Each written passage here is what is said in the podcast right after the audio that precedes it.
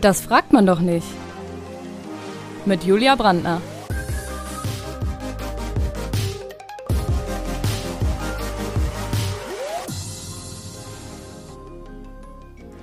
Heute mit Saskia Michalski.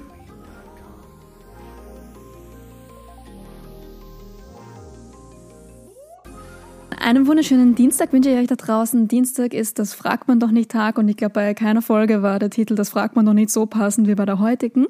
Heute geht es nämlich ausnahmsweise nicht um einen Beruf, sondern um einen Lebensstil, der für viele Menschen ungewöhnlich ist und wo sich die meisten wahrscheinlich mit Fragen zurückhalten würden. Es geht um das Thema Polyamorie, also eine Form der Liebesbeziehung zu mehreren Menschen und die Person, die mir gerade virtuell gegenüber sitzt, die taucht übrigens sofort mit ihrem Partner und ihrer Partnerin auf, wenn man bei Google Polyamorie eingibt. Also wenn uns jemand verraten kann, ob sowas überhaupt gut gehen kann und ob da nicht Eifersucht ins Spiel kommt, dann ist es sie. Ich freue mich, dass du da bist, liebe Saskia Michalski. Hallo, ich freue mich auch hier zu sein und mit dir äh, zu sprechen und auch Hallo an alle Zuhörenden da draußen und schönen Dienstag. Du bist auf Instagram und auch auf TikTok vor allem sehr bekannt. Also sollte dich da draußen jemand noch nicht kennen, magst du kurz deine Beziehung beschreiben? Ähm, ja, super gerne. Also ich bin eigentlich äh, nicht, nicht auf die Idee gekommen, irgendwie Influencerin zu werden und bin es dann irgendwie doch geworden durch diese Beziehung, die ich eben führe. Und zwar ähm, habe ich für mich irgendwann herausgefunden, dass ich Polyamor bin. Ich sage immer gerne bin, äh, vielleicht später dazu warum. Mhm. Und ich führe eine Beziehung ähm, zu meinem Ehemann, mit dem ich jetzt seit ähm, ja, fast sechs Jahren zusammen bin und verheiratet bin und zu meiner Frau, also ähm, Louis. Ähm, und jetzt sind wir seit ungefähr anderthalb Jahren, fast zwei Jahren zu dritt. Genau. Hm, spannend. Ähm, wir, werden, wir werden dich noch ganz viel über deine Beziehung ausfragen. äh, ja. Ich würde sagen, wir starten einfach mal mit drei schnellen Ja-Nein-Fragen, so zum Reinkommen. Bist du bereit? Na klar, voll. Cool. Hast du insgeheim einen Lieblingspartner oder eine Lieblingspartnerin? Nein. Ich habe vorab ein bisschen gegoogelt und anscheinend leben in Deutschland rund 10.000 Menschen polyamor. Kennst du noch andere davon? Ja, einige. Hm. Hat sich's für dich anfangs nach Betrug angefühlt? Ich glaube im ersten Moment schon, ja. Aber jetzt nicht mehr? Genau, ich dachte, ich darf nur mit Ja und Nein antworten. Ich wollte direkt einen Satz hinterher schieben.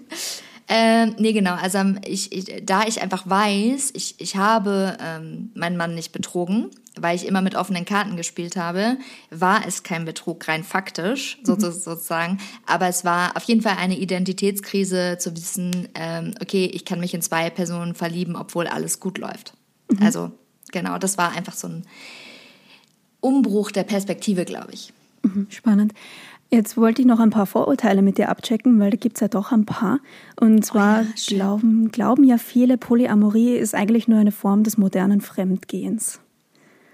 Aber das falsch. beantwortet. genau, falsch. Also maximal falsch. Ähm, aus dem einfachen Grund, ich glaube, man braucht in keine Situation so viel Kommunikation und Vertrauen wie in der Polyamorie. Ähm, und es ist auch ein also Fremdgehen wird ja sehr oft mit Sex äh, gleichgesetzt und ich kann sagen, dass es sehr vielen Menschen, deswegen auch das Wort Amor, Polyamorie, nicht nur um Sex geht. Mhm. Und ich glaube, das kannst du auch schon mit Nein beantworten, weil du ja mit deinem Mann schon seit sechs Jahren zusammen bist und mit deiner Frau seit eineinhalb Jahren. Aber polyamore Menschen wollen sich einfach nur nicht binden. Nee, falsch. Ja. Also Genau, ich muss natürlich immer sagen, ich bin natürlich eine polyamore Person, ich bin nicht die Polyperson. Das heißt, mhm. es gibt vielleicht Menschen, die sagen, du, ich möchte mich nicht binden und das ist mein Lebensstil, aber so ist es bei mir auf jeden Fall nicht entstanden. Mhm. Und dann habe ich noch ein letztes Vorurteil und zwar, dass Polyamorie alle Beteiligten auf Dauer nur kaputt macht. Falsch, ähm, könnte aber unter Umständen und dem falschen Verständnis davon passi passieren. Mhm. Also ich glaube, dass es ähm, ganz viel damit zu tun hat, zu verstehen, was ist Polyamorie überhaupt und dass es eben keine Ego-Nummer ist, von wegen friss oder stirb, ich bin jetzt hier Polyamor, tschüss. Mhm. Ähm, dann würde es, glaube ich, alle kaputt machen, ähm, sondern dass man es als, also die, die Reichweite von Polyamorie einfach, einfach äh, versteht, was dahinter steht und, und was es einfach ist. Ja? Also würde ich sagen, wenn man es falsch versteht, ja, sonst, wenn man es wirklich lebt, nicht. Mhm. Ja, ihr lebt es ja auch sehr offen, auch auf Instagram. Und jetzt wollte ich gerade wissen, wie kam es eigentlich zu eurer Beziehung zu dritt? Ähm, ich bin eigentlich so das klassische Beispiel von, ich bin Polyamor und wusste es nur nicht. Mhm. Ähm, ich glaube, dass wir alle vielleicht schon mal in der Situation waren, dass wir Gefühle für mehr als eine Person hatten, irgendwie vercrushed waren, dachten, ach du Scheiße, äh, das geht doch gar nicht mhm. und keine Ahnung. Und ich einfach super, super glücklich monogam gelebt habe, mein Leben lang, auch mit meinem Mann. Also hättest du mir gesagt vor vier Jahren, du hast mal eine Beziehung zu dritt, hätte ich den Vogel gezeigt, hätte gesagt, no way. Und es kam eigentlich dazu, dass Marcini und ich schon immer eine Art und Weise hatten, die Beziehung zu führen, komplett offen miteinander zu sprechen und den mhm. Raum zu haben, uns gegenseitig für unsere Dinge, die wir fühlen, nicht zu bewerten. Und dann ist an einem Zeitpunkt, wo Martin und ich superglücklich waren, einfach eine, habe ich eine Frau kennengelernt, die mich einfach umgehauen hat. Und ich äh, am Anfang irgendwie noch gar nicht wirklich wusste, okay, ähm, was ist das? Was, ähm, ich, ich kann irgendwie gar nicht benennen, was das ist. Und da habe ich Marcini auch von Anfang an mitgenommen. Also es war jetzt nicht so, dass ich irgendwie heimliche Dates hatte oder, oder, oder, sondern ich halt mich hingesetzt habe und gesagt habe, pass auf, da ist jemand, da ist ein Vibe. Ich weiß, dass es jetzt hier nicht nur irgendwie Sex und Juhai ist und ich weiß nicht, was ich machen soll. Und ich habe super geheult und ich irgendwie, keine Ahnung, ich hatte super Schiss, ihn zu verletzen. Und er hat halt da gesessen und hat gesagt, ja gut, äh, zwei plus eins sind halt drei und dann gucken wir halt, wohin es halt geht und was daraus wird und schauen halt. Mhm. Und so das war sozusagen der Startschuss. Also der Startschuss kam zu, so gesehen gar nicht von mir, sondern ich war der Auslöser. Der Startschuss war eher mein Mann, der gesagt hat, okay, wir gucken, wo es hingeht. So. Okay, spannend. Hatte überhaupt keine Probleme damit? Also ich glaube, es ist, es ist so, dass ähm, für Marcin es generell nur ein Problem gäbe und auch immer nur gab in unserer Beziehung, wenn ich ihm etwas verwehre oder wegnehme. Und ähm, ich wusste halt, also er, er war sich komplett im Klaren darüber, unser Vertrauen ist so, so stark, dass ich niemals etwas tun würde, was uns gefährdet. Und gleichzeitig hat er gesagt, das Einzige, was ich will, ist, dass wir in unserer Beziehung dadurch keine Nachteile erfahren. Und das hat er halt bis heute nicht erfahren. Und ich glaube, das ist der Grund, warum er damit hm, nicht wirklich ein Problem hatte, weil er weiß, okay, wer ist diese Louis? Sie würde niemals eine Person in unsere, in Anführungsstrichen, perfekte Beziehung bringen, die es nicht wert wäre, so. Mhm. Genau. Aber es ist halt auch super viel Kommunikation. Also wenn man ähm, mit irgendwelchen Informationen hinterm Berg hält, dann ist das Potenzial, dass das nach hinten losgeht, sehr, sehr groß, weil der Interpretationsspielraum so groß ist. Ja. Ich stelle mir das auch unglaublich schwierig vor, dass eine Person dann keine Nachteile erfährt. Wie balancierst du das aus? Ähm, ich glaube, es ist erstmal so, dass der, dass wenn ich jetzt so ähm, Polyamorie an sich betrachten würde, wir erstmal begreifen müssen, dass Liebe keine begrenzte Ressource ist. Mhm. Ich glaube, das ist so das ein, das ist so der Beginner-Fact. Und so ist es bei mir. Also ich kann ich bin nicht erschöpft, wenn ich ähm, meinem Mann die hundertprozentige Liebe gebe, die ich ihm immer schon gegeben habe, einer anderen Person genau das Gleiche nochmal zu geben. Das ist nichts, was mich exhausted mhm. irgendwie. Ähm, es ist die, ich, ich würde sagen, der einzige Nachteil, der wirklich entstanden ist, ist die Schlafsituation, weil da kann ich mich nun mal nicht ähm, das kann ich nicht, das kann ich nicht perfekt ausbalancieren, aus dem einfachen Grund, weil Martin und Louis jetzt kein Interesse daran haben, zu dritt in einem Bett zu schlafen. Ähm, das heißt, da muss ich halt wirklich immer entscheiden. Und diese Entscheidung kommt meist aus dem Bauch heraus, manchmal auch ganz praktisch. Also, wenn jetzt zwei früh aufstehen müssen und die andere Person nicht, dann schlafe ja. ich bei der anderen Person oder so. Also, ihr habt so zwei Betten. Genau, wir haben mhm. zwei Betten und da vielleicht auch nochmal zu sagen, also Louis und Martin sind halt nicht zusammen, mhm. sondern die haben eine äh, queer-platonische Beziehung. Also das bedeutet, dass sie, die haben ein Konto zusammen, die kümmern sich umeinander, die stehen zusammen in irgendwelchen Verträgen, ähm, also sind wirklich Familie, Familie.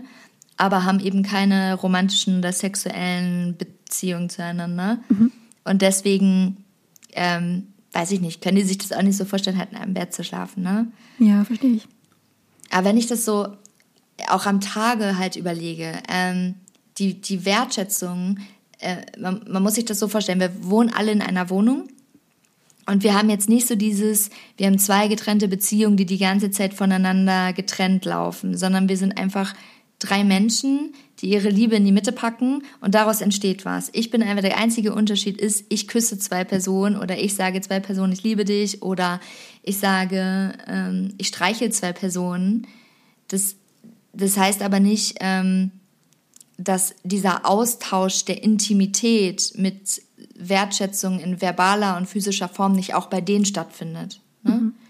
Also sich mal kuscheln, mal sagen, ich hab dich lieb, äh, sich umeinander kümmern, wenn man krank ist und so, das, das geschieht auch da. Ne? Da bin ich jetzt nicht so die einzige Person so. Mhm. Ja. Wie wärst du eigentlich damit umgegangen, wenn dein Mann äh, deine Frau jetzt nicht akzeptiert hätte? Oh, das werde ich oft gefragt. Mhm. Ähm, es ist echt eine spannende Frage, weil ich glaube, ich hätte auf keinen Fall irgendwie gesagt, okay, du musst das jetzt akzeptieren, ich mache das jetzt, weil was ist das für eine Beziehung? Ja. Also ähm, ich glaube aber auch, dass ich mir gewünscht hätte, dass er versteht, dass es ein gerade ein Teil meiner Identität ist, der sich auf einmal entwickeln darf, was glaube ich schon immer in mir war. Und ähm, ehrlich gesagt, ich, war, ich, ich, ich hätte uns Raum gegeben und Zeit gegeben und hätte Abstand zu Louis gesucht, vielleicht, aber ich glaube nicht, dass das die Beziehung wäre, die Martin und ich schon immer geführt hätten. Also ich glaube, dieses Eindämmen und Eingrenzen von sehr wichtigen Bedürfnissen ähm, wäre, glaube ich, schon auf Dauer vielleicht schwierig gewesen, auch für ihn. Ich glaube, für ihn wäre das auch schwierig gewesen zu sagen, so nö, ähm, passt mir jetzt nicht und musst jetzt vergessen und darfst keinen Kontakt mehr zu haben oder mhm. so. Ähm, die Person ist er auch nicht. Aber ich hätte uns definitiv, ähm, hätte ich ihm gesagt, okay, wollen wir daran arbeiten, wollen wir darüber sprechen, ähm, vielleicht auch Abstand nehmen und so weiter. Ist halt fiktiv, kann ich jetzt in ja, dem Moment halt natürlich. halt nicht so äh, perfekt sagen. Aber ja, wir hätten auf jeden Fall daran gearbeitet, egal welchen Ausgang es dann genommen hätte, ja. Okay, also du hättest dich auf keinen Fall von deinem Mann distanziert? Nee, ich hätte jetzt nicht gesagt, ja, Pech, ähm, dann halt ja. nicht. Also, ne, das denken immer viele auch so bei offenen Beziehungen so. Ja, ich möchte eine offene Beziehung und meine Partner, meine Beziehung, meine andere Person in der Beziehung will das jetzt nicht. Ähm, tja, das ist jetzt halt deren Pech. So, nee, ist es halt nicht, ne? Ja, du liebst also, die Person ja immer noch. Ja, und, und auch, ich finde, seine eigenen Bedürfnisse sind super, super wichtig, aber es gibt halt verschiedene Schnelligkeiten. Natürlich bin ich die Person, die das Bedürfnis hat, etwas schneller in der Umsetzung als die Person, die damit konfrontiert wird. Und ich glaube, dass wir das Tempo desjenigen, der damit konfrontiert wird, annehmen müssen und nicht das eigene. Weißt du, was ich meine? Ja. Wie würdest du eigentlich selber damit umgehen, wenn dein Mann oder deine Frau dir eröffnen würde, dass er oder sie sich in eine andere Person verliebt hat? Mhm. Mhm. Also erstmal glaube ich, wäre es ziemlich egoistisch von mir, wenn ich das scheiße finden würde. also, aber ähm, ich glaube, vor zwei Jahren wäre ich, glaube ich, noch nicht so cool damit umgegangen, aber das hat auch was mit persönlichem Wachstum zu tun. Also ähm, ich hätte die Sicherheit mittlerweile in mir, dass ich weiß, ich habe zwei unglaublich stabile, besondere Beziehungen, die nicht in Konkurrenz stehen. Und deswegen weiß ich, dass mich das nicht angreift. Das heißt aber nicht, dass nicht auch Raum und Platz für Eifersucht ist, dass nicht auch Verlustängste da sind. Die sind da, ne? Mhm. Also die sind auch bei uns hier da.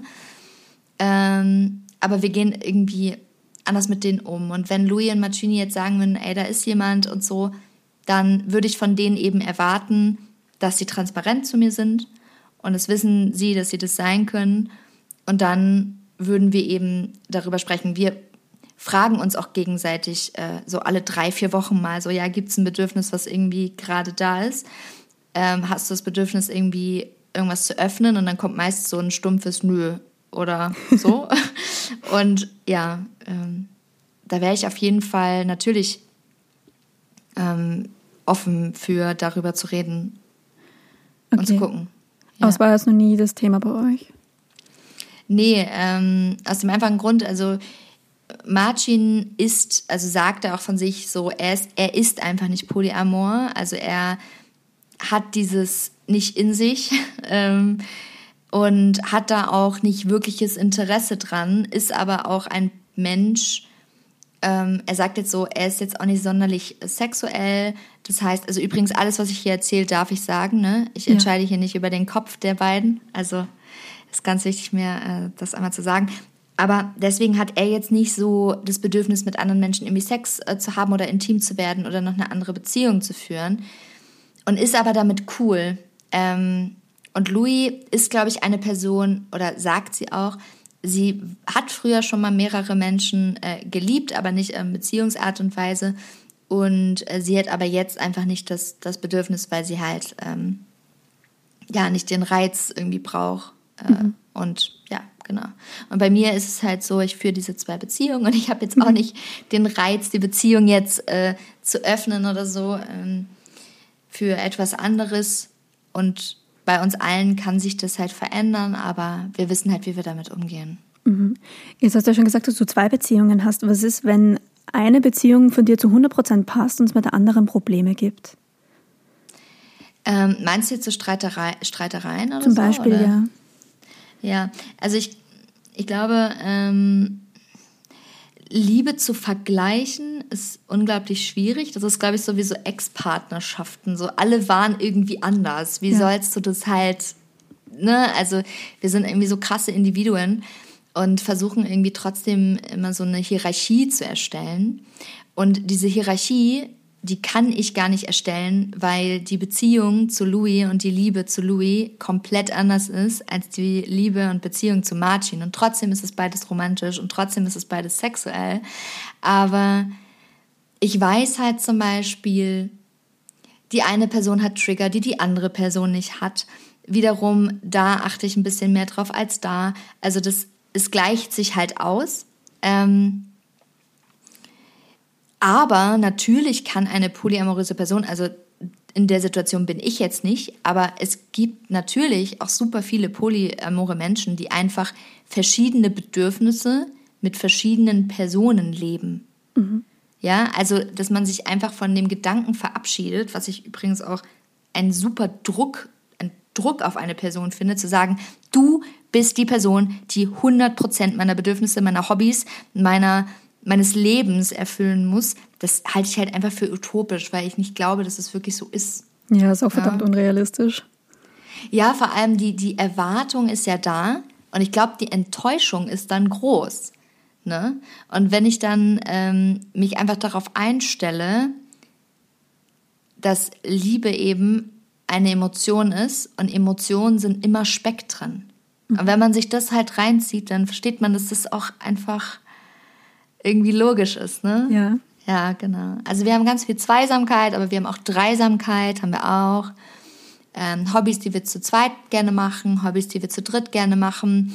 Und ich glaube, dass, also bei uns ist es auf jeden Fall sehr, sehr wichtig, ähm, dass, dass diese Hierarchien nicht existieren. Ja. Genau. Jetzt wollte ich dich am Anfang noch was fragen, was ich vergessen habe, deshalb hole ich es jetzt schnell nach. Und ja, zwar, du hast, ja, du hast ja auch am Anfang gesagt, dass es für dich ein bisschen schwierig war, das Ganze zu reflektieren und zu akzeptieren. Mhm. Jetzt ist es ja so, du warst ja mit einem Mann zusammen und hast dich danach in eine Frau verliebt. Glaubst du, wäre es ja. für dich einfacher gewesen, wenn es auch ein anderer Mann gewesen wäre? Nee, Gar nicht, glaube ich. ich. weil, weil dann hätte ich irgendwie noch, äh, noch mehr das Haar in der Suppe gesucht. Mhm. Ähm, aus dem einfachen Grund, ich glaube, dass wir halt einfach gesellschaftlich so aufgewachsen sind, mit dem Glaubenssatz, ich auch. Wenn du dich in jemand anderen verliebst, dann stimmt was nicht. Mhm. Dann ist da was kaputt, dann ist die Beziehung im Arsch, dann, weiß ich nicht, hast du eine Midlife-Crisis, whatever. So. Und diesen Glaubenssatz hatte ich. Und dann habe ich gemerkt, ich habe mich verliebt und dachte, okay, warte mal kurz, was läuft in meiner Beziehung falsch? Und ich konnte nichts finden.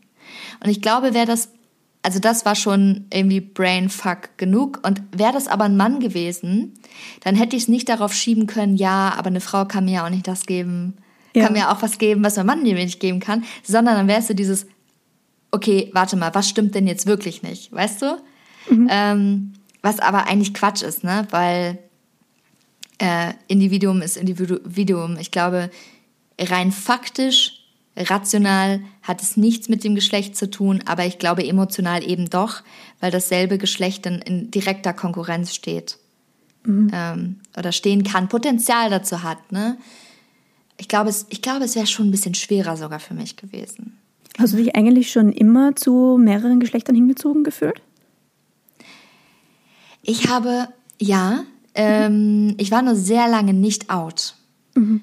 Ähm, ich, ich glaube, ich hatte immer so verschiedene Sexualitäten äh, irgendwie im Kopf und ich erinnere mich noch daran, dass ich irgendwie mit elf Jahren, kennst du vielleicht noch so diese auf RTL 2 diese Nachtwerbung, diese Porno-Werbung. Ja. Und da habe ich da durchgesäppt und dann habe ich da zwei Frauen gesehen und dann fand ich das ganz toll. Und dann habe ich auf einmal auf Stopp, also ausgemacht, habe diese Fernbedienung weggeworfen und hatte so eine halbe Panikattacke, weil ich dachte, scheiße, ich bin lesbisch. Mhm. Ähm, dann habe ich das unter den, unter den Teppich gekehrt und habe dann aber gemerkt, okay, ähm, ich bin komplett frei von, von, äh, von Gender. Also mhm. ich bin einfach komplett frei von irgendwelchen Rollen, Geschlechtern, Geschlechtsidentitäten, sondern ähm, ich verliebe mich in Vibes ja. und in Ausstrahlung und in Charaktere und in Expression. Und das habe ich aber auch erst vor ein paar Jahren herausgefunden, dass es okay ist und dass ich nicht immer in eine Schublade passen muss. Genau. Ja. Aber im tiefen Inneren war es schon immer so, ich habe es nur nicht verstanden, was mhm. es ist. Ich dachte, ich bin ein wenig komisch. Ja, das denkt man sich als Teenager ja generell total schnell, oder? Ja, voll. Ja. ja. da war die Aufklärung auch einfach noch nicht so, ne? Also wenn ich mir jetzt vorstelle, ich bin jetzt 28, als ich jugendlich war, da gab es gerade mal ein bisschen Facebook und da habe ich einfach nicht diese queere Aufklärung gehabt zu se sehen, oh wow, dafür gibt es einen Namen, oh, da gibt es mehrere Menschen, die so fühlen.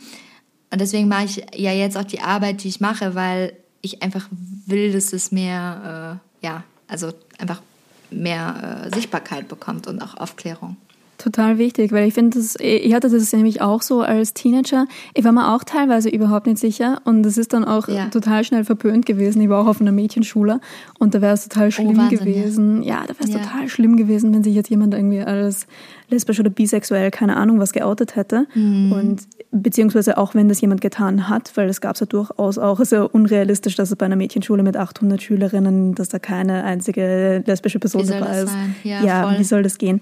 Und deshalb finde ich das so toll, was du machst, weil ich finde, das kann total viele Menschen so an die Hand nehmen und ihnen zeigen, hey, es ist total okay. Und ja, eben auch Polyamor zu sein ist, auch, ist total okay. Weißt du, was ich auch, auch krass finde, was du eben gerade erzählst? Ich finde es gerade so unter, unter, unter Frauen so krass, dass als ich dann damit sozusagen rausgegangen bin, auf einmal so alle Menschen so, oh ja, das kenne ich auch. Ich hatte auch schon mal so mhm. die, oh, ich dachte so, okay, scheiße und so. Aber ich denke mir, ey, früher saßen wir irgendwie alle zusammen in der Klasse und kein Mensch hätte sich getraut, das mal zu sagen oder so, ne? Ähm, und wenn ich natürlich jetzt gewesen. Wir hätten alle, wir hätten alle davon profitieren können, ne?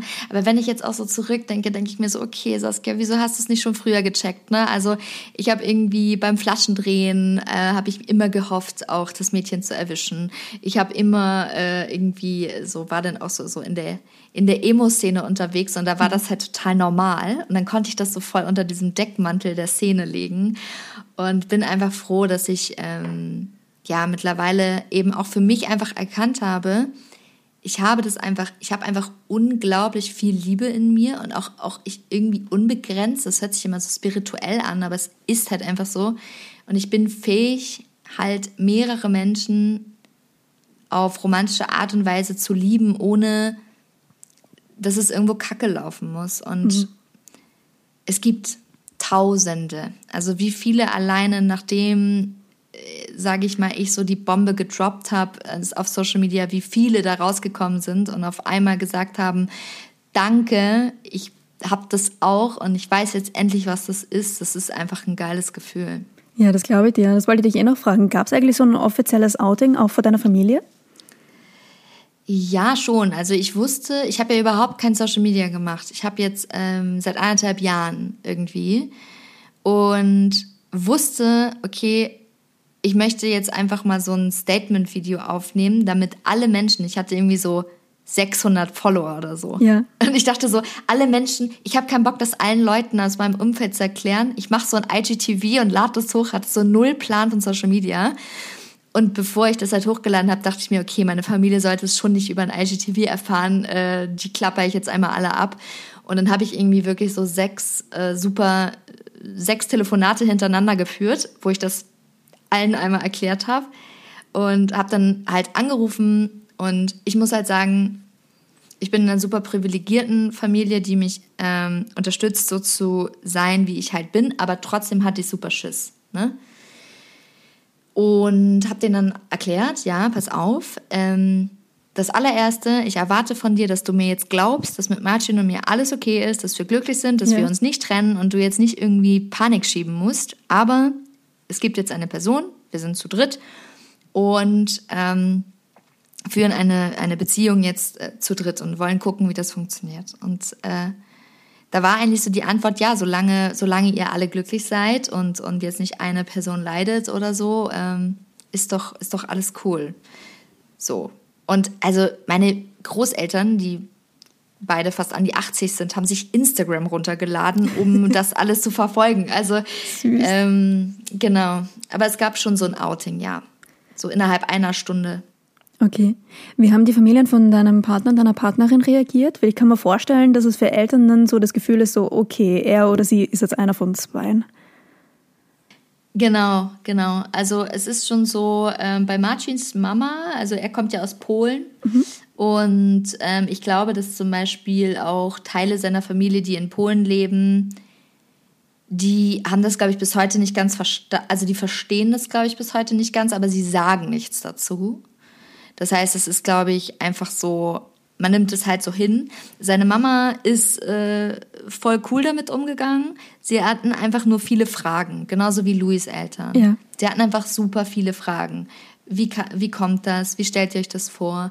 Ähm, ja, ist das nur eine Phase? Ist das nur was Sexuelles und so weiter und so weiter? Also es kamen eigentlich so die typischen 12 bis 15 Fragen, die ich auch jetzt mehrmals teilweise am Tag beantworte, kamen da eben auch, was ich aber auch verständlich finde. Ähm, da vielleicht die Leute auch so ein bisschen abzuholen. Aber trotzdem ähm, habe ich jetzt auch erst gemerkt, wie groß der Rattenschwanz halt wirklich ist. Äh, Gerade für mich in dieser Beziehung zu leben. Ne? Weil Du musst dir vorstellen, ich habe teilweise zehn Outings am Tag.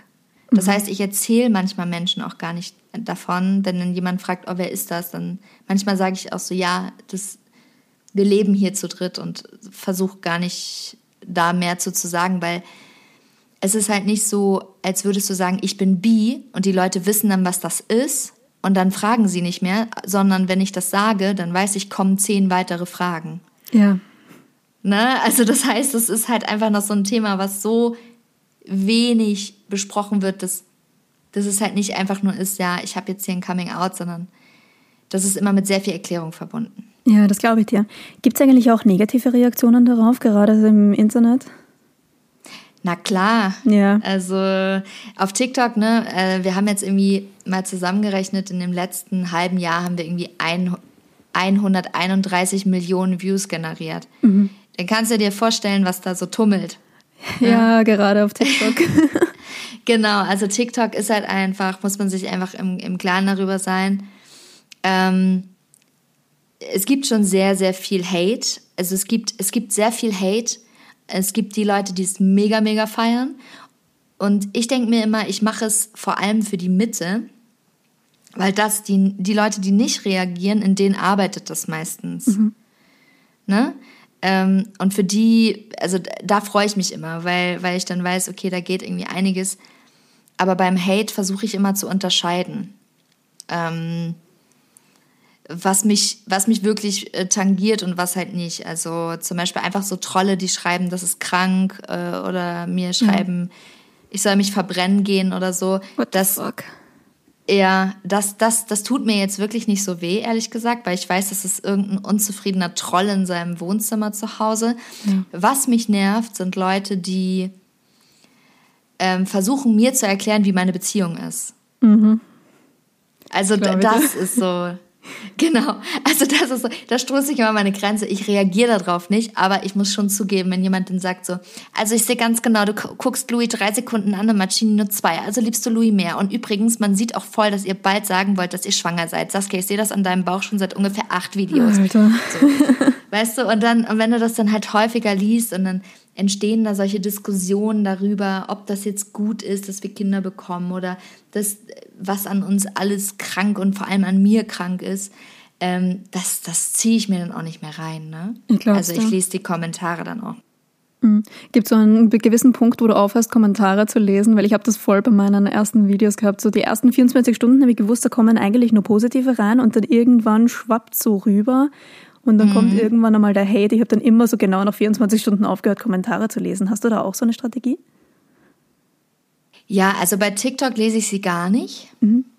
Ähm, ich glaube, bei TikTok lese ich dann lese ich es immer erst so in den ersten zwei Stunden, wenn überhaupt, weil da chillt es noch in der Bubble. Mhm.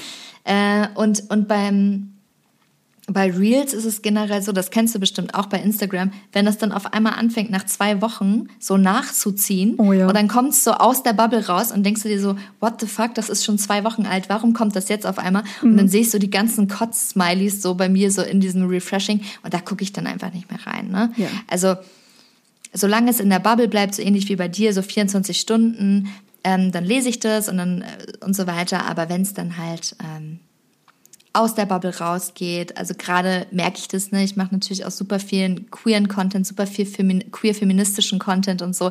Natürlich, das, das, das explodiert dann irgendwann. Mhm. Und da versuche ich mir schon meine Safe Spaces zu nehmen und ich lese das dann auch nicht. Also ja, voll.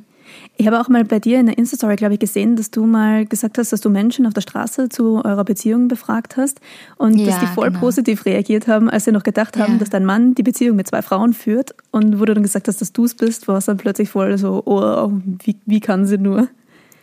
Das ist doch eigentlich auch Genau, das witzigerweise es kommt halt, ähm, das war für Six. Ich habe so eine Straßenumfrage gemacht und es war wirklich krass, weil ich habe den Leuten nicht gesagt, dass ich die polyamore Person bin. Die mhm. dachten, ich bin die Reporterin, sozusagen, ich bin die Journalistin und haben deswegen natürlich auch völlig frei darüber geredet. Und als ich dann meinte, ja, ich bin diese polyamoröse Person, das war halt schon krass. Also es gab halt super, super viele Menschen, die mega positiv reagiert haben. Dann gab es halt Menschen, die mir ins Gesicht gesagt haben, ähm, dass ich doch mal aufwachen soll, weil es sowieso nur eine, eine Phase ist und sie nicht wollen, dass ihr Kind lernt, dass sowas normal ist, weil das ist abartig. Ähm, genauso halt wie Homosexualität oder so. Mhm. Und das, was mir immer wieder auffällt, ähm, ist auch auf TikTok so, ist, dass die typischen Kommentare von meistens Cis-Männern, so sind, dass es heißt, ah ja, geil, der Bruder hat das Leben durchgespielt, weil ja. er zwei Frauen hat. Und wenn du dann aber sagst, so, nee, das ist gar nicht so, dann heißt es so, oh, die blöde Schlampe. Also, genau. und äh, das ist halt schon sehr auffällig und da ist unsere Konstellation definitiv der Beweis dafür, dass wir ein sehr verkehrtes Bild bezüglich äh, weiblicher Sexualität haben. Also total. Ja, mich, mich hat es so irritiert, weil ich habe mir gedacht, das ist eigentlich, nein, eigentlich hat es mich gar nicht einmal, es hat mich irritiert, dass es mich so wenig überrascht hat, glaube ich, wo ich das bei dir gehört habe. Ja.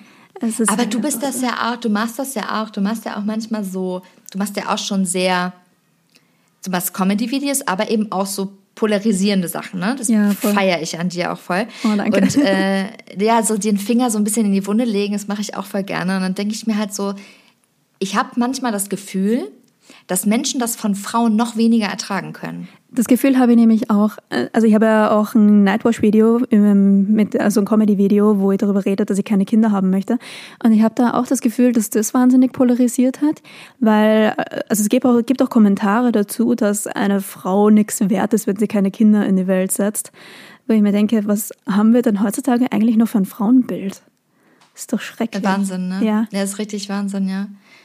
Aber ich habe mir das so gedacht, als ich so auch deine Videos geguckt habe und dann manchmal gucke ich mir auch so schon so die Kommentarfunkt oder Kommentarsektion auch so von anderen an. Ja, ja. Und ich, ich, ich weiß halt auch zum Beispiel ganz genau, was ist zum Beispiel die Konsequenz für mich, wenn ich bei ähm, Kerstin Kassner oder ZDF heute oder so, mhm. da poste ich auch ganz gerne meinen Kommentar drunter. Und dann weiß ich ganz genau, oh, gleich ist mein Postfach voll, ja. weil die ganzen Leute, die dagegen sind und außerhalb meiner Bubble halt auf diesen Seiten chillen, ähm, und dann geht's richtig rund. Und es sind zu, ah, ich würde sagen, also klar, ne, es gibt auch einige Frauen, die ganz gerne ganz gruselige Dinge sagen. Mhm. Äh, sehr misogyne Dinge, aber es sind primär eben irgendwelche Männer, irgendwelche Cis-Männer, die versuchen mir zu erklären, wie mein Körper und mein Leben und alles verlaufen sollte. Ja, das haben wir ja total gerne. Gell? ja, genau. Das ist meine Lieblingsbeschäftigung, mir das anzuhören. Ja, total. Nein, ich finde das nur immer so, also mich irritiert das nur so, wie sehr Leute, wie, so, wie sehr kann einen die Beziehung eines fremden Menschen tangieren? Also wie, wie, wieso stört man sich da so dran? Das denke ich mir auch immer bei Homosexualität oder bei Menschen, die so mhm. stark homophob sind oder gegen Homo-Ehe.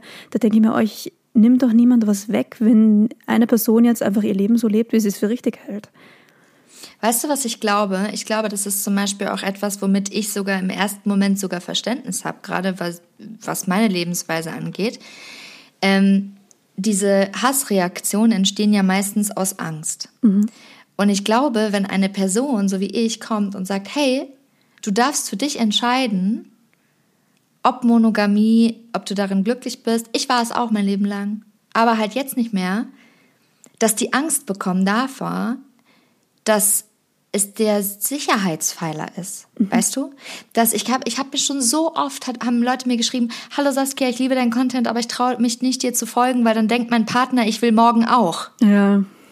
Verstehst du? Und und das ist so, das ist so falsch, weil ich sage nicht, Monogamie ist falsch. Es gibt polyamore Personen, die sowas sagen. Ich distanziere mich ganz klar von dieser Meinung. Ähm, ich glaube, dass sowohl Monogamie als auch Polyamorie eine Entscheidung ist und es einfach Menschen gibt, die das in sich haben und damit sehr glücklich und erfüllt leben können. Und dass es aber nicht so ist, dass wenn ich sage, ich bin polyamor, dass es heißt, es soll ab morgen jeder Polyamor leben. Mhm. Mir ist klar, dass dieses Modell nicht für alle Menschen geeignet ist. Aber so ist Monogamie auch nicht für alle geeignet, weißt du? Und das ist es nur. Und ich, und, und ich glaube, dass diese Angst einfach davor, oh Gott und so, ne? Ich, wir haben ja auch ein Kinderbuch geschrieben über diverse Familienmodelle, mhm. wo auch so zwei Frauen und zwei Papas und ein alleinerziehender Papa und so was ich da gelesen habe. Saskia, du mit deiner Arbeit züchtest die nächste Invasion der Lesben und Schwulen an und so, wo ich sage so, wow, ey, wie kann man so Angst davor haben, äh, dass Menschen eine andere Sexualität haben? Das, das, das ja. ist mir ganz komisch. Ja. ja. das ist mir auch total schleierhaft, weil ich mir denke, was denken Menschen, was passiert, wenn Kinder Homosexuelle sehen? Das ist das Gleiche wie mich, mich hat mal, mhm. also nicht ganz das Gleiche, aber mich hat mal jemand auf der Straße zusammengeschissen, weil, weil ich bei Rot über die Ampel gegangen bin und sie das Kind dabei hatte, weil ich der, die Erziehung des Kindes versau, wo ich mir denke, auf welchem fragilen Fundament steht denn diese Erziehung, wenn eine Person, die sich in ihren Augen falsch verhält, das Ganze umschmeißen kann. So, ich meine, mhm. oder auch sexuelle Orientierung, das ist ja, ich glaube, nicht nur anerzogen, sondern da, da gibt es ja auch einen genetischen Faktor, der das Ganze bedingt. Ja, und weißt du, was ich mir auch sage? Ähm, diese These von wegen, wenn wir Menschen auch äh, zum Beispiel in der Schule Kindern mehr queere Inhalte und mehr Vielfalt präsentieren, dann werden die ab morgen alle queer. Nicht, dass das schlimm wäre, aber was ich einfach nur sagen will, ist, ich habe mein Leben lang nur heterosexuelle Vorbilder gehabt und ich bin nicht hetero. Ja, eben. Also du, du kannst Menschen nicht ändern oder es ihnen austreiben oder es ihnen umerziehen. Das Einzige, was du machen kannst, ist diesen Menschen eine ganz lange, voller Leid erfüllte Zeit ersparen. Genau. Weil die Person, die schwul ist, die ist es auch mit elf, wenn du ihnen das noch nicht gezeigt hast. Ja. Die denkt nur, ich bin komisch, warum, wa, was ist das? Und so weiter. Aber wenn du, wenn die Person den Space hat zu sagen, oh, ich glaube, davon habe ich schon mal gehört, ich glaube, ich bin schwul, dadurch werden die sechs Leute neben ihm nicht auch auf einmal schwul. Ne? Und das nee. ist einfach diese, dieses Gedankengut, was da irgendwie äh, äh, kommt, das ist so wie ja, und Saskia versucht nicht immer zu darzustellen, als wäre das normal. So, doch, es ist normal, weil wenn ja. wir uns unsere Gesellschaft angucken, dann, ähm, dann ist das ganz normal, weil es gibt diese Menschen überall und äh, eben nur heteronormative Menschen abzubilden, ist halt einfach falsch. Ja. Ja, Na? das ist das Einzige, also, was wirklich falsch ist. Ja, voll. Und ich kann es auch verstehen, dass Polyamorie die nächste Stufe ist. Also ich mhm. glaube, was natürlich auch nochmal schwer zu verstehen ist, ist, okay, jetzt kommt da eine Person, so, ich bin, ich habe eine queere Lebensweise, das heißt, ich lebe Polyamor, dann bin ich auch noch eine Frau und dann ist in diesem Konstrukt auch noch zwei Sexualitäten vertreten.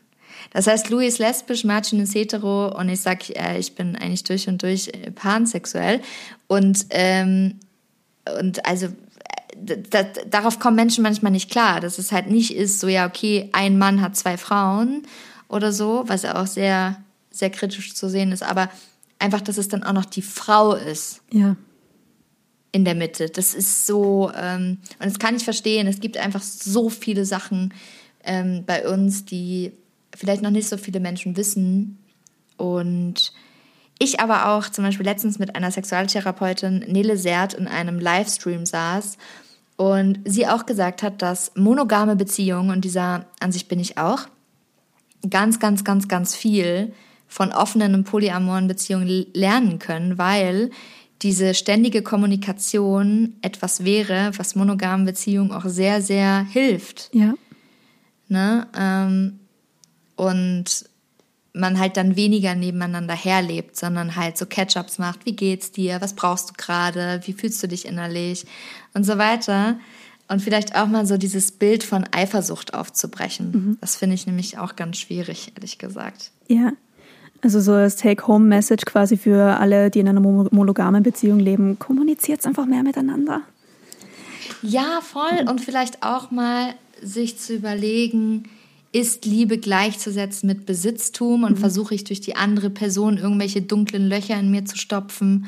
Oder ist Liebe etwas, dass ich die Person liebe mit allem, was sie eben ist und eben auch mit allen Bedürfnissen, was sie ist? Das heißt nicht, dass die Bedürfnisse wahr werden müssen, aber dass man sie aussprechen darf. Ja. Ne? Weil eine Fantasie ist erstmal eine Fantasie. Das heißt nicht, dass das passieren muss. Eben. Aber das ist halt so, Boah, ich habe so viele äh, hetero äh, weirde Beziehungen geführt und ich kann dir sagen, mir hätte das sehr, sehr gut getan, äh, das äh, mehr zu reden. Ja. Ich glaube, das ja. tut generell Menschen gut. Also ich glaube, durch Kommunikation kannst du generell so viele Probleme lösen. Ja. Was glaubst du denn ist so, was glaubst du ist so das, das Bild der, der Eifersucht? Weil das ist ja das, was ich meistens äh, bekomme, so die, die Frage, Saskia, und was ist mit der Eifersucht? Wie siehst du Eifersucht? Das würde mich mal voll interessieren. Mm, boah, das ist voll die gute Frage, weil ich habe mir darüber nie so wirklich Gedanken gemacht, weil ich bin nicht so richtig eifersüchtig. Ja. Also ich bin, wenn überhaupt, begründet eifersüchtig. Also wenn jetzt mein Partner mit einer anderen Frau vor mir rummachen würde oder so, dann wäre es, glaube ich, wahrscheinlich jeder, wenn das nicht abgesprochen ist. Aber sonst, äh, ich war eigentlich nie so der wahnsinnig eifersüchtige Mensch. Ja, das hat sagt Louis und Macini auch nicht, deswegen können die das nicht so wirklich ähm, nachvollziehen. Witzigerweise ich schon. Mhm. Vor, vor, in meiner Jugend, ganz doll. Und dann habe ich irgendwann erkannt, wenn ich zum Beispiel draußen bin und da waren überall so richtig schöne Frauen und ich habe gesehen, so, oh, okay, die könnte ihm gefallen. Und da war ich voll angepisst und war auch irgendwie scheiße zu ihm. Und dann habe ich überlegt, ey, ich gebe ihm gerade die Schuld dafür, dass ich ein Problem mit meinem Selbstwertgefühl habe. Das ist voll ja. fies. Und als ich das dann erkannt habe, irgendwie, ähm, habe ich eher die Baustelle bearbeitet. Und ich, also ich persönlich glaube, ne, natürlich, es, es gibt Eifersucht, die völlig begründet ist. Auch Menschen, die das extra machen, die dann extra versuchen, mhm. dich eifersüchtig zu machen. Da will ich gar nichts gegen sagen, das ist einfach Kacke und da ist es voll okay, eifersüchtig zu sein. Aber ich glaube, meistens entsteht die Eifersucht in uns drin und wir projizieren sie dann auf die andere Person. Ja, also so habe ich es auch erlebt. Ja, mir ist das umgekehrt oft einmal passiert, so mit, mit Ex-Partnern, die äh, vielleicht von ihrer Ex-Freundin betrogen worden sind und das dann voll auf mich projiziert haben und sich gedacht haben, mhm. die macht das jetzt sicher auch, wenn sie einen guten Freund hat oder so. Ja, Und voll. in- dann, Dann das eigene halt auch- Trauma. Ja, genau. Dann projiziert man das eigene Trauma auf einen neuen Partner, der überhaupt nichts dafür kann und wahrscheinlich der letzte Mensch ist, der jemanden betrügen würde. Ja, Und voll. ich glaube, ich glaub, das machen viele Leute, die eifersüchtig sind. Ja, das glaube ich auch. Und ich, ich glaube eben auch vor allem, dass es halt voll, also mir hat es zum Beispiel voll geholfen, das einmal laut auszusprechen. Dass ich anstatt irgendwie so, "Mm, was machst du da? Und, mm", also diese Emotion erstmal aufbauen lassen und dann die Emotion sozusagen Überhand über mich zu bekommen. Als ich gemerkt habe, ich bin eifersüchtig, habe ich mein, ich weiß es noch, ich habe meinen Ex-Freund angeguckt und habe gesagt, weißt du, ich weiß, es ist super grotesk, aber ich bin gerade voll eifersüchtig und ich will dir einfach nur sagen, dass ich eifersüchtig bin weil ich mich gerade unsicher fühle. Und als ich das gesagt habe, war es weg. Weißt du, weil ich das irgendwie raus, ich, ich habe mich so offenbart irgendwie. Ja, dann passiert das Und voll oft. ähm, voll, es war dann einfach weg. Und so ähnlich ist es bei uns auch. Wir sagen uns das auch immer ins Gesicht. So, hallo, hallo, ich bin gerade, ich bin gerade unsicher. Mhm. Und dann so, okay, und was brauchst du gerade? Das und das. Und dann reden wir halt darüber, ob wir der Person das jetzt halt geben können oder halt später oder oder oder. Voll schön. Ja, da, da kann man, glaube ich, wirklich noch sehr, sehr viel draus lernen. Aber was mich jetzt auch noch interessieren würde, ist, ähm, Ja. du bist ja, mh, bist du mit beiden verheiratet? Nee, ähm, die Mehrfachehe, also sogenannte Polygamie, ist äh, illegal. Und Das wäre ähm, nämlich ich bin meine Frage gewesen, ja. Genau, also es ist illegal, die Mehrfachehe ist illegal ähm, und äh, das macht es mir halt nicht möglich, beide äh, zu heiraten, was es übrigens auch unglaublich kompliziert macht, für Verantwortung füreinander zu übernehmen. Ähm, aber ich sage halt immer, also ich werde Louis ähm, nächstes Jahr im Mai symbolisch heiraten. Also das bedeutet, wir werden eine Feier haben und eine Zeremonie und alles, was dazugehört, nur eben nicht auf Papier, weil ich einfach möchte, dass beide die Chance hatten, eine Hochzeit zu haben.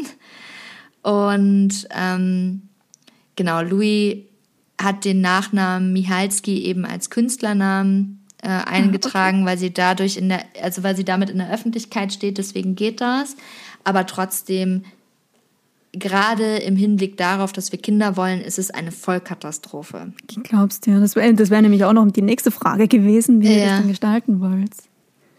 Genau, also es ist halt so, ich kann es, ich kann es verstehen. Ich, ich will zum Beispiel gar nicht die Ehe umwerfen. Ne? Ich kann das auch verstehen, dass die Mehrfachehe verboten ist, weil man natürlich davon ausgeht, dass irgendwelche Leute unterdrückt werden und dann irgendwie so äh, acht, acht Menschen zu Hause gehalten werden und keine Ahnung. Ich bin aber, ich bin zum Beispiel einfach dafür, dass es eine nicht Eheleid, sondern dass es ein, ein anderes Modell gibt, was einem dazu befähigt, Verantwortung für andere Menschen zu übernehmen. Finanziell und so weiter, auch mit dem Sorgerecht und so. Und da mit dem, mit dem Kindern zum Beispiel, wir wollen beide ein Kind haben und wir wollen beide auch ein Kind von Macini haben. Okay. Das, also Louis auf künstlichem Weg, ich auf natürlichem Wege. Und jetzt muss man sich mal vorstellen, wir wollen das alle drei komplett gleichberechtigt großziehen. Das heißt, es gibt jetzt nicht, das ist deine Mama, das ist dein Papa und das ist die Louis, sondern wir sind beide Mama, Mami und Papa. Und wenn jetzt irgendwas passieren sollte, und ich würde mich von beiden trennen, und ich habe dieses Kind großgezogen, sagen wir 14 Jahre lang, dann würde ich dieses Kind nie wiedersehen. Ne? Also ich hätte, ich habe einfach, also nichts. Ne? Also so. Und ähm, so ist das eben andersrum bei Louis, wenn es um das Kind von mir und Macini geht. Und zusätzlich ist es halt auch noch so, ähm, was die Krankenhaussachen angeht, was finanzielle Sachen angeht und so. Es ist halt einfach äh, super, super, super schwierig und ähm, generell ist ja gerade in Verhandlungen auch mit dem neuen Koalitionsvertrag und so, dass es halt die Möglichkeit geben soll, mehr als also noch mehr als zwei Personen in die Geburtsurkunde einzutragen und das ist auch für ganz viele Menschen super wichtig, die sich alleine entscheiden, ein Kind zu bekommen. Also jetzt, wenn du jetzt alleine eine Frau bist, bist Single und sagst, ich möchte jetzt gerne ein Kind und du hast eine, eine lange, lange äh, beste Freundin, die dir immer zur Seite steht, die du äh, damit eintragen kannst und auch Verantwortung über dieses Kind übernehmen kann. Äh, das finde ich einfach wichtig. Ne? Total.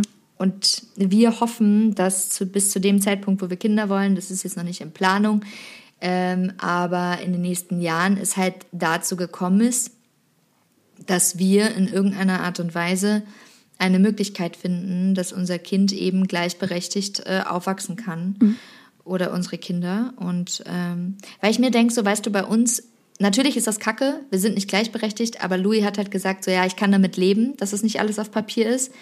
Aber wenn es um unsere Kinder geht, naja, ist es halt was scheiße. Weißt du? Ja. Genau, ja.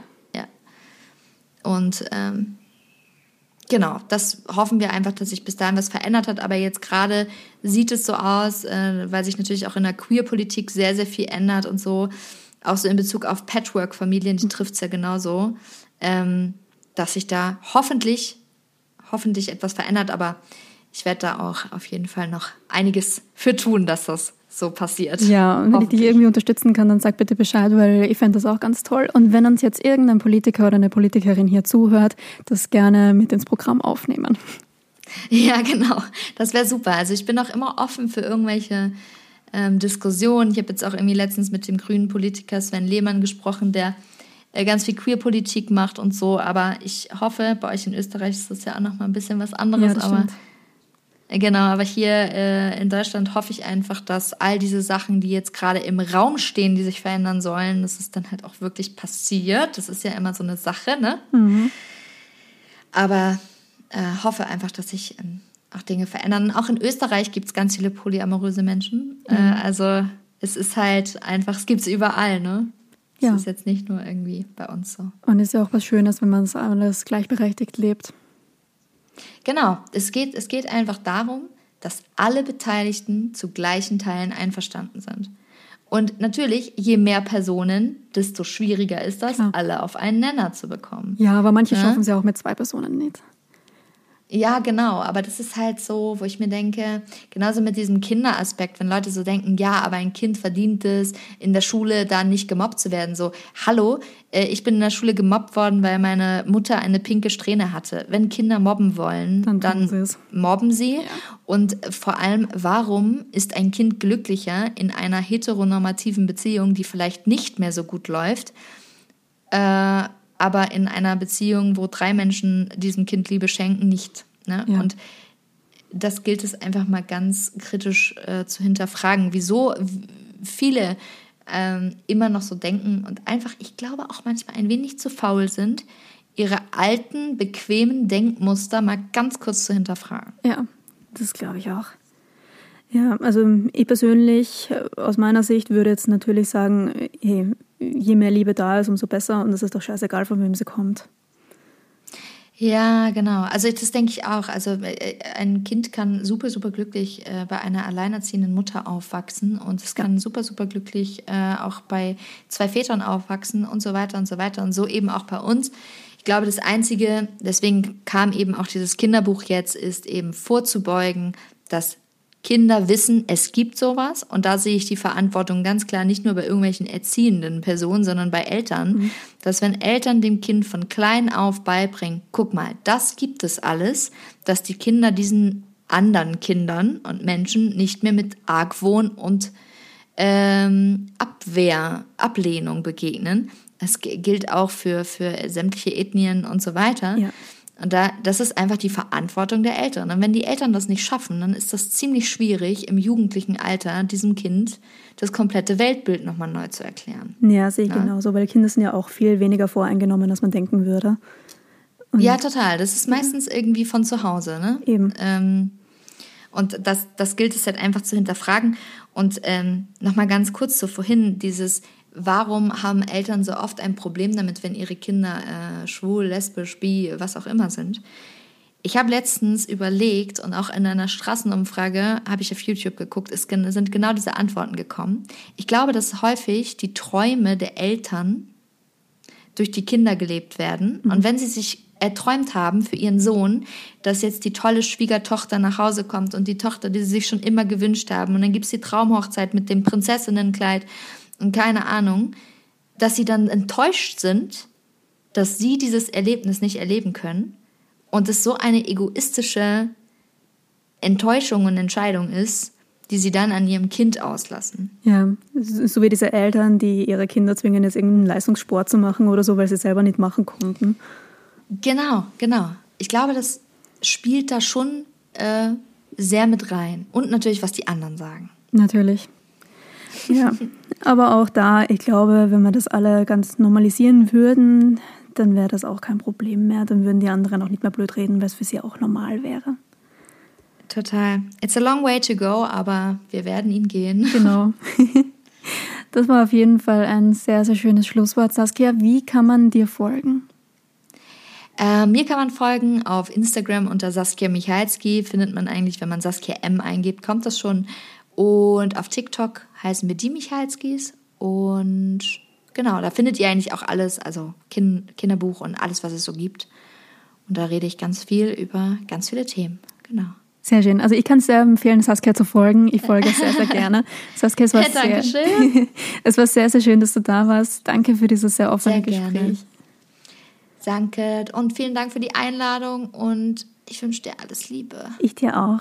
Tschüss. Tschüss.